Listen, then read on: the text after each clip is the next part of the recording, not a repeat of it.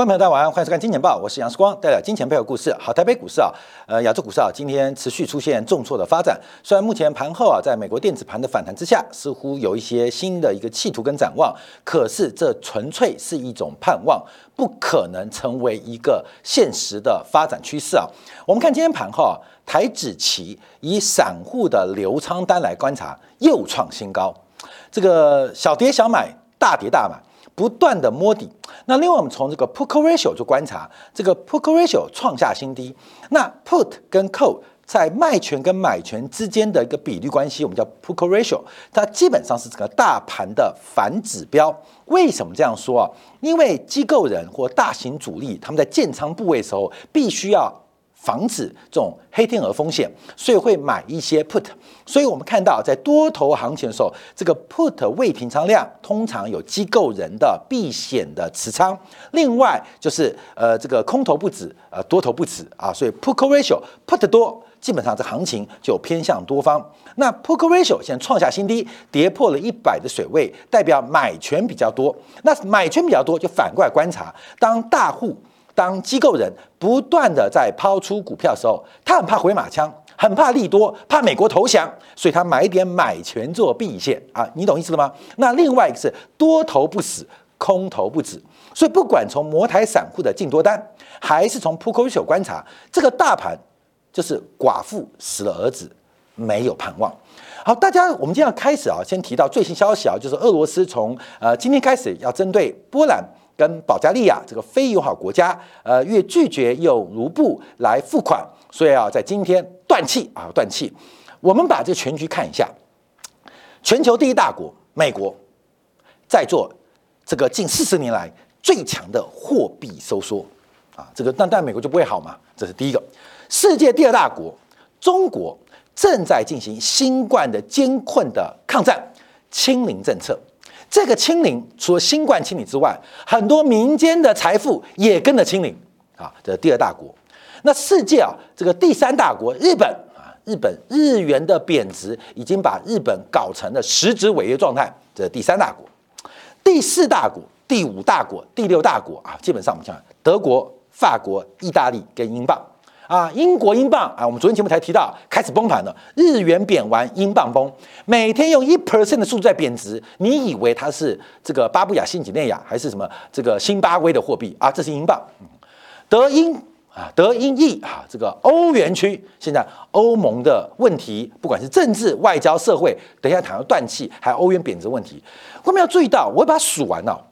那还有包括啊，世界第一大资源大国俄罗斯正在打仗。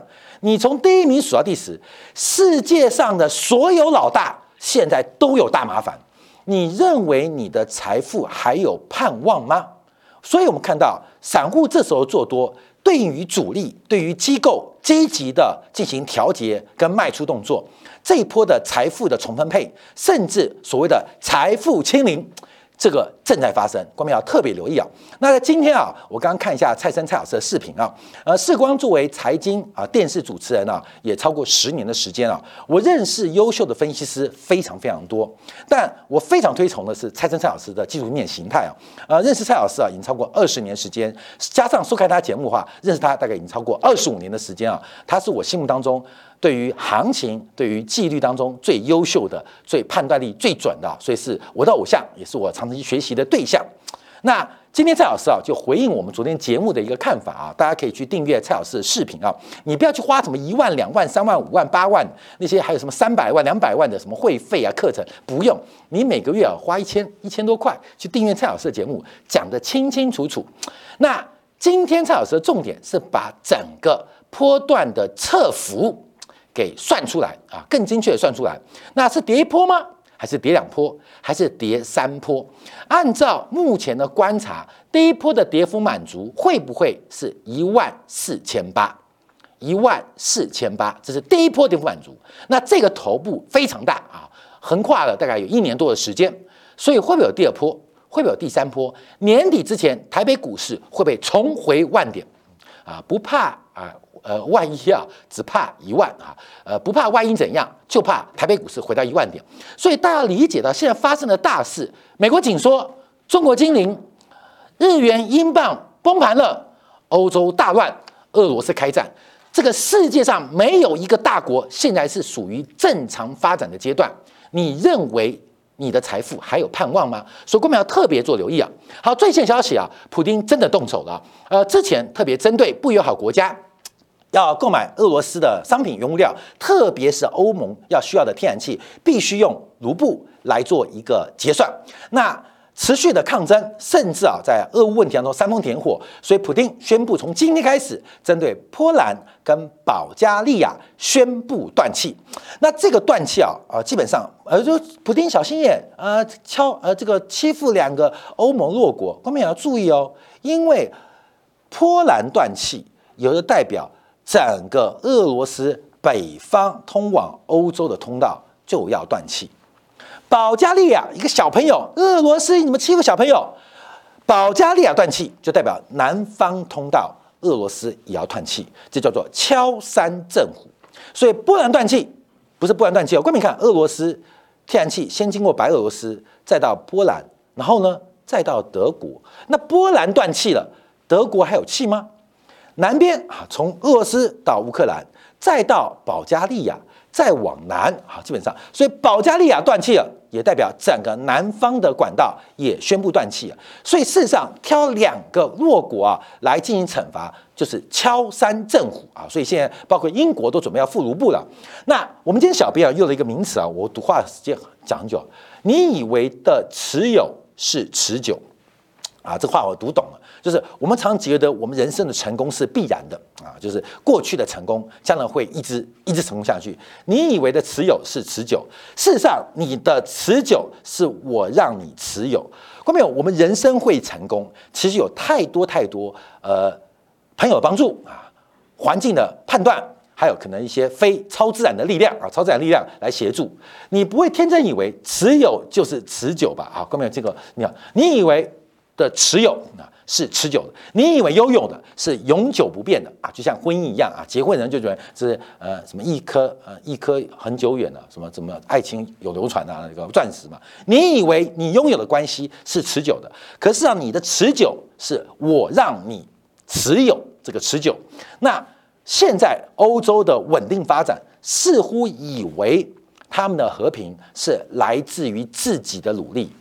其实他们的和平发展是来自于全世界人类共同的努力啊，所以我们看到这个变化开始了。好，这开始了。好，我们先解读第一个问题，就有三大项啊。目前啊，这个俄罗斯已经提供了停工了波兰的天然气啊。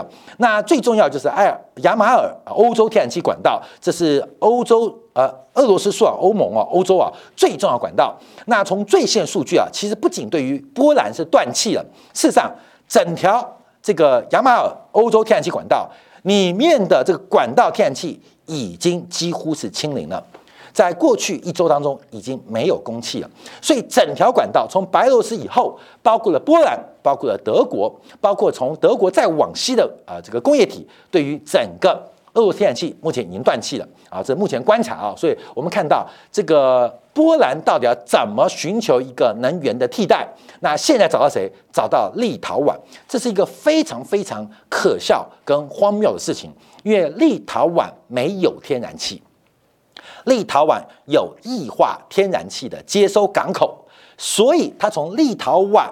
进口的天然气就是绕了地球大部分，不管是卡达还是美国的天然气船运到了立陶宛卸货啊，卸货之后再从立陶宛供气给波兰。那对于波兰的成本会高到什么地步？不可想象啊，不可想象。现在波兰麻烦哦，因为波兰是接收最多乌克兰难民的国家，大概超过了三百万。这三百万人口现在是难民哦，每天要吃，每天要喝。每天要睡，每天要拉，还会每天要吵啊！这三百万难民在波兰啊，这对于波兰的财政负担是很大的。那现在他要付出更高昂的这个燃料成本，那波兰的经济会发生的事情。从波兰股市货币，我们就看得很清楚啊。那要想从立陶宛买气，那立陶宛的气从哪里来的？那基本上就从卡达尔啊、挪威啊、美国啊。那挪威的天然气，包括荷兰、英国天然气，现在都是产量下滑。为什么？因为北海油田枯竭了嘛，所以挪威啊、荷兰的天然气产量越来越少。那现在只能从美国跟卡达来做进口，那出一个很大的麻烦。因为现在美国跟卡达的天然气都是被长约给牵走，都被东亚国国家给牵走。那最近为什么美国会有天然气运到欧洲？大家不要搞错哦，并不是美国卖天然气给欧洲。从很多的液化 LNG 船呐，就看出来很多是日本的或是中国的天然气，因为欧洲价格高到离谱，临时转向把本来。中国买的天然气啊，中国中中国呃石石石油这个中国石油啊，或中国石化石油天然气公司啊，干嘛啊？不用运回来了，卖掉卖掉卖掉卖掉。日本本来进口的货，因为价差太大了，临时转向卖到欧洲。事实上，第一个没有货，因为欧美国也好，卡达也好，它的天然气产出产出啊，超过三分之二以上是被长约绑定的啊，这第一个。从产出。就没有多余的天然气给他。第二个，LNG 啊，液化天然气的运输船，现在全球范围当中当中啊，韩国是第一名啊，中国第二名，那日本现勉强第三。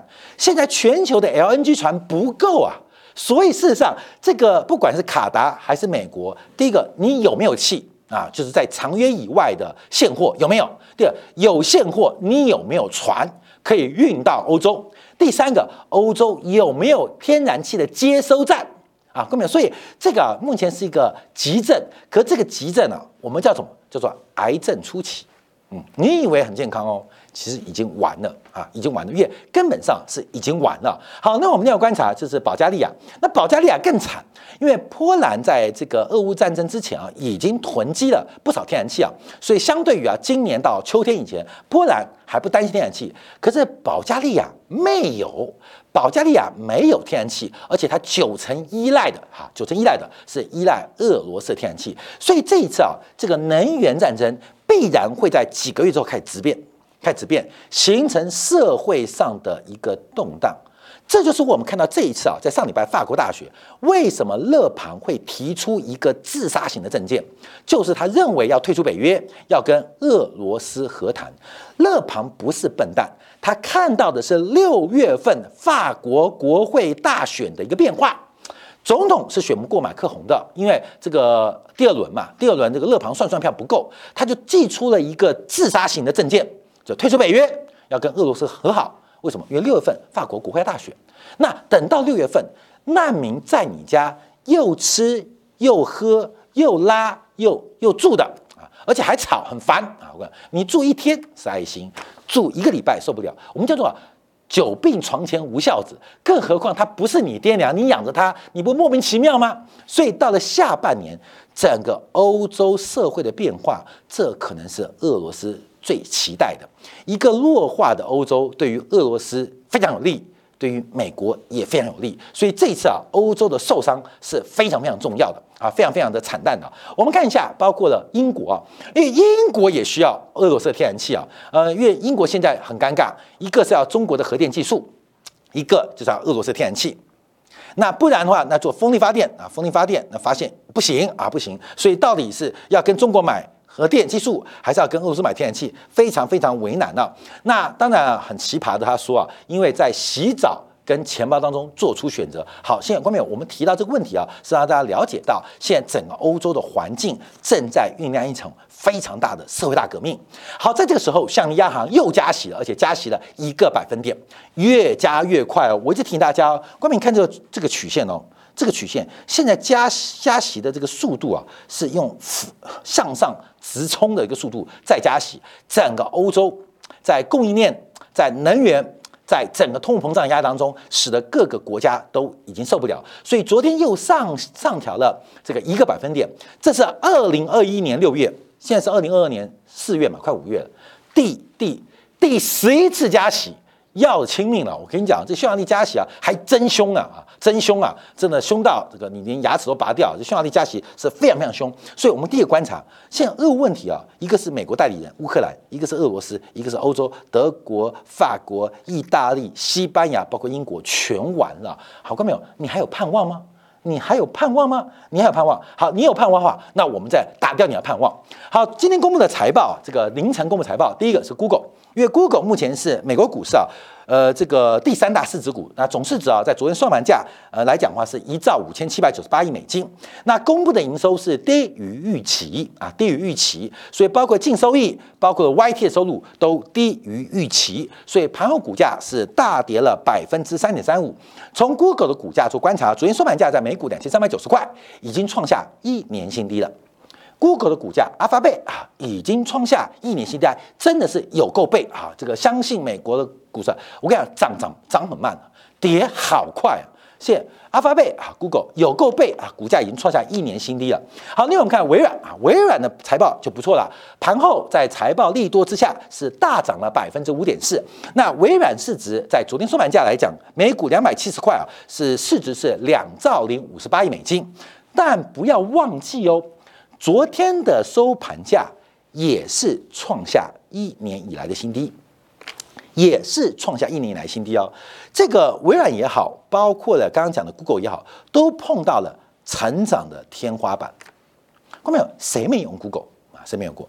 谁没用微软？哈，当然啊，它是个垄断行为，有垄断定价能力。可现在垄断能力在被打破。那另外是市场的红利在哪边？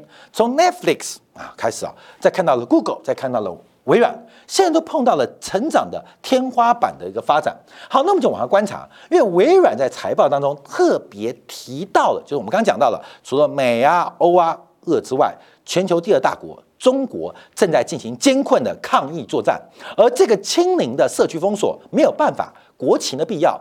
中国的人口那么多，中国人口密度那么大，假如一旦这个放任啊，这个自由放任的话。中国的医疗系统跟社会的保障系统是不可能支持这种大规模传染的。好，这是必要必要的原因。好，但这个清理政策已经让全球的经济产生非常严重的冲荡。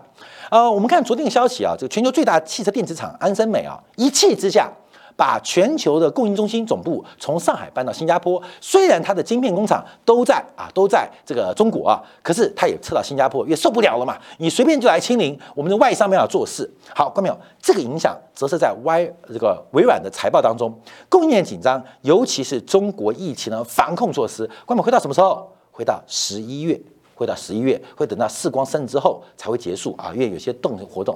好，那我们看到德州仪器。德州仪器公布财报，这个下跌了二点七 percent，因为费半跌得一塌糊涂啊，费半跌的现跌得乱七八糟。其实我们最早节目当中提到，包括美国的消费，包括整个晶片的过度的库存，呃，这个问题会正在发酵。德意有提到一个重点哦，事实上目前整个整个半导体晶片订单被抽的情况是没有，目前是没有的。德州仪器讲了，可他提到。因为过去啊，晶片买家疯狂的跟短缺进行斗争，并非所有产品都供应紧张，可是大家疯狂的购买晶片，把它完成成为一个电子的半成品或电子的元件，那这可能会反映在电子元件的库存数据当中，因此担心晶片行业可能在产量大幅增加情况之下，出现了周期性的过剩发展。好，观众朋友。面板啊，面板啊，我们昨天还提到，问我们摄影师，我们摄影师都忘记了，二十三块能不能买？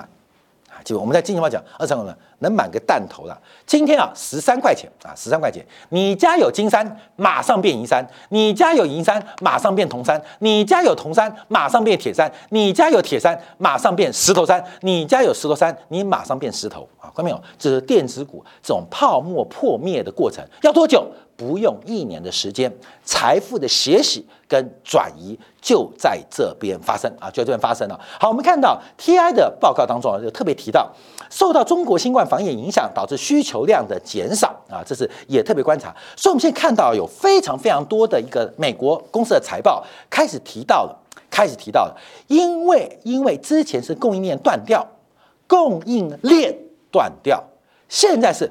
供应断掉啊，各位，供应链断掉还是供应断掉比较重要？能懂吗？一个是你的女朋友电话不接，链断掉；是一个你的女朋友已经跟别人走了，女朋友不见了。好，各位，到底是女朋友电话不接严重，还是女朋友睡在别人床上严重？好，各位，供应链断掉是二零二零、二零二一年的主轴，现在的主轴是供应断掉啊，供应断掉。所以我们看到这个，大家开始发现，它不仅是一个巨大的。呃，生产工厂啊，世界工厂，同时也是世界第二大的消费市场。那这种防控措施要等到世光生日之后才会完整的结束啊，完整结束啊，因为世光生日之后有大事要发生嘛，所以要等到世光生日之后。那世光什么时候生日？天蝎座啊，Scorpio 啊，天蝎座之后。所以这个疫情的干扰，这种青年政策会对于全球的供给跟需求产生变化。我们看到马士基啊也公布了财报，马士基。马斯基提到，因为上海实施的封锁令啊，严重的影响到了货物运输。现在不再缺船，不再缺柜，现在缺什么？缺货啊！现在缺货。所以我们看到马士基对于今年全年度的货运量的预估，从原来增长百分之三。现在到负百分之一到正百分之一之间出现下调，这是马士基什么基？马士基说的。好，我们看到这个彭博社也提到，这个全球供应链的危机正在发生了。因为商品离开中国之后，之前啊，呃，大概七十天到八十天之后啊，甚至五十天、五十五六十天呢，到了去年到了一百一十一天，到了现在更加拉长。为什么？现在不是链断掉，现在是供应断掉。再强调。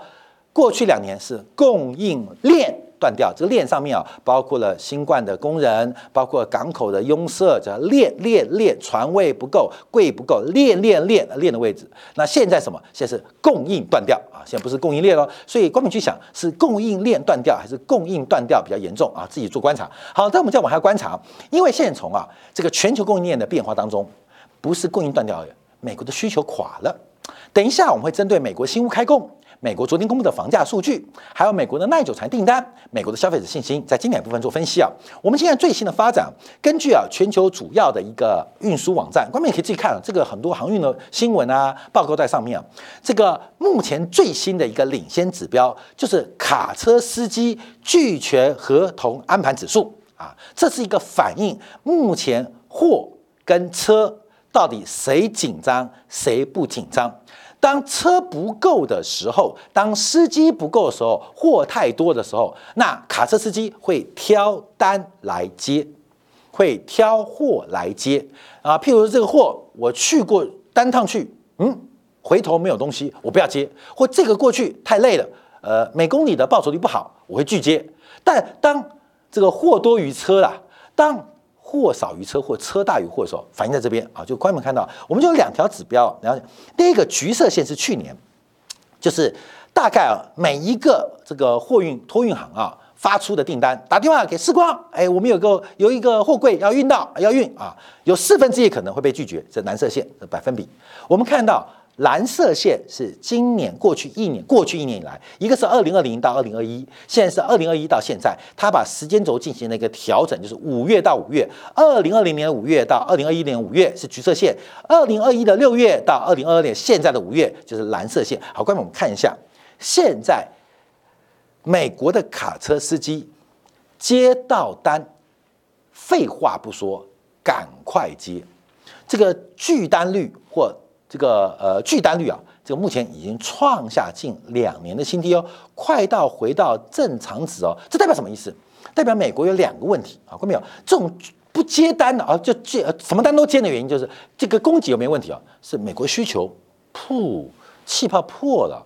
我们看一下目前美国货运的一个最新的变化，这是美银啊，美美银啊，就美国银行啊，美银美林啊。呃，美银美林啊，现在叫美国银行的报告。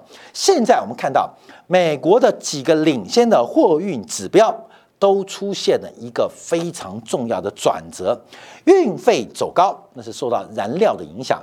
可是需求指标却快速往下。美国从货运、从货运量、货运价，美国房地产从房价到新屋开工数、成屋交易量，美国股市啊，都看到了是停滞。与通胀并存，形成一种叫滞胀的环境。所以为什么滞胀很严重？因为你听不懂什么叫滞胀，你的财富就变滞胀啊，你懂吗？啊，就滞胀啊，后面滞胀，滞胀就傻喽啊，就要看医生哦。假如看医生看不好，就要去一些启聪学校吧，啊，启智学校啊，过没有？我并不是歧视你，这没有办法。人类生老病死，每个人都有先天的缺陷，可这缺陷可能是先天没有，你后天造成的啊。所以你不懂智障啊，那你的财富、你的生活、人生就变智障。你要去启智学校上课，那人家可能是先天的缺陷，非常可怜，你是后天导致的，活该啊，活该。所以我们看到这个智障。不断的发展，好，我们从几个指标看到，因为从整个货运生产指数就看到非常明显，目前美国经济的变化出现非常重要的转折。从二零一九年啊做的一个研究报告，过去十二次的美国货运周期的衰退当中，有六次是全球经济下滑的。领先指标，领先指标。而现在要观察，因为货运业的衰退又开始了，全球经济的衰退的证据跟证明会越来越多。好，最后我们看一下，那这是决定了 Robinhood 啊，不是那个劫富济贫的 Robinhood，这是劫贫济富的 Robinhood 啊，就是美国最大的散户下单平台，昨天宣布将裁掉百分之九的员工啊，宣布百分之员工，后面懂意思吗？就是散户啊。被套了，散户被套了嘛，对不对？我跟你讲哦，那我们就怎么？我们等，我们就等都根嘛，或等回笼。没有，把你当违章建筑给拆掉。你在 Robin 虎下单，我开个玩笑，但没那么夸张了啊，就就就裁员百分之九啊，就本来叫你买，买一些套牢的怎么办？全部砍光光啊！理财专员全部砍光，你也找不到人啊！我不管了。所以等到叫关门打狗啦，美国券商就是关门了。打狗，狗是谁？狗就是在 Robin 下单的散户投资人啊。前面啊，给你不断的炒一些奇奇怪怪的一些垃圾股，现在炒完之后，你被套牢之后，干嘛？关门啊？那要不要打狗？那后面要特别做观察留意啊。我们从掌握很重啊，从台指的散户多单到 p u c o Ratio，还有这一次啊，我们面临世界最大的一个变局，很少很少会发生这种。几乎接近于世界大战，从全球前十大国家、全球前五大经济体，没有一个人没有事，没有一个人能够健康正常的发展。那郭淼，你要如何来做准备啊？来做准备。至于台北股市会跌到哪边啊？比特币又跌到哪边？美股是跌到哪边？郭淼，因为时光不懂，那大家可以参照蔡生老师的节目来进行进一步的分享。跟掌握哦，好，我们休息一下，回来看一下美国昨天公布几个经济数据啊，到底美国的数据很离谱哦，美国的房价再度喷出，可这个喷出过程就出现很微妙的，不管是新屋、成屋还有营建许可，都是同步下滑，变成了一个量跟价的严重背离，到底谁输谁赢？我们休息一下，在精彩部分为大家做进一步的观察解读。